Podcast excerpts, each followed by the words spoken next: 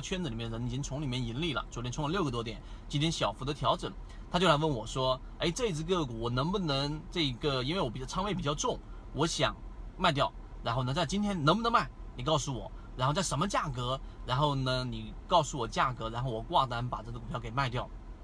这个话题以前我们就讲过。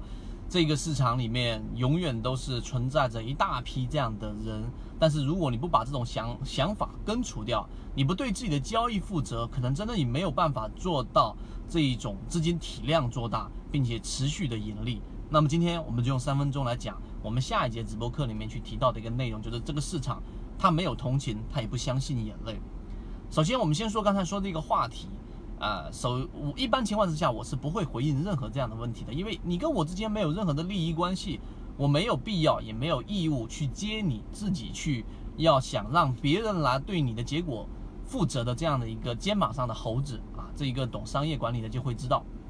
那我没有必要去接这样的一个事情，但最终我还是回应他了啊，在操作盈利模式当中啊，到底应该怎么去把握的，因为他已经有利润了，只是因为仓位比较重。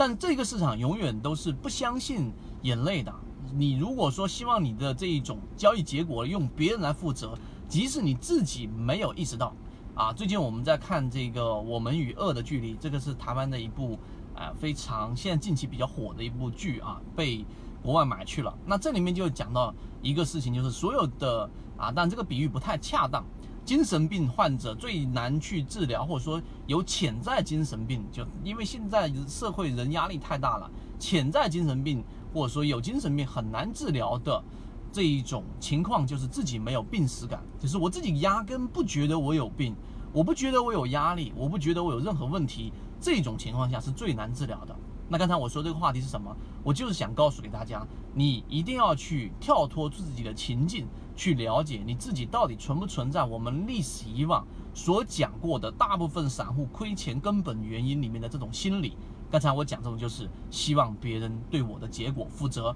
我原来不太确定，然后我我一定要问到某一个人，我自己觉得很厉害的人，他给我一个结果，好，那最终对了，他很牛；错了啊，他不行。这其实就是一种责任的转移，责任的转接。那愿意去接这样盘的人，他一定想希望从你的口袋里面去拿到利益，而我们彼此之间没有。这是第一个我们要讲的话题。圈子有完整的系统专栏、视频、图文讲解，可以帮助大家建立完整的交易系统。系统进化模型，泽西船长公众平台，进一步系统学习。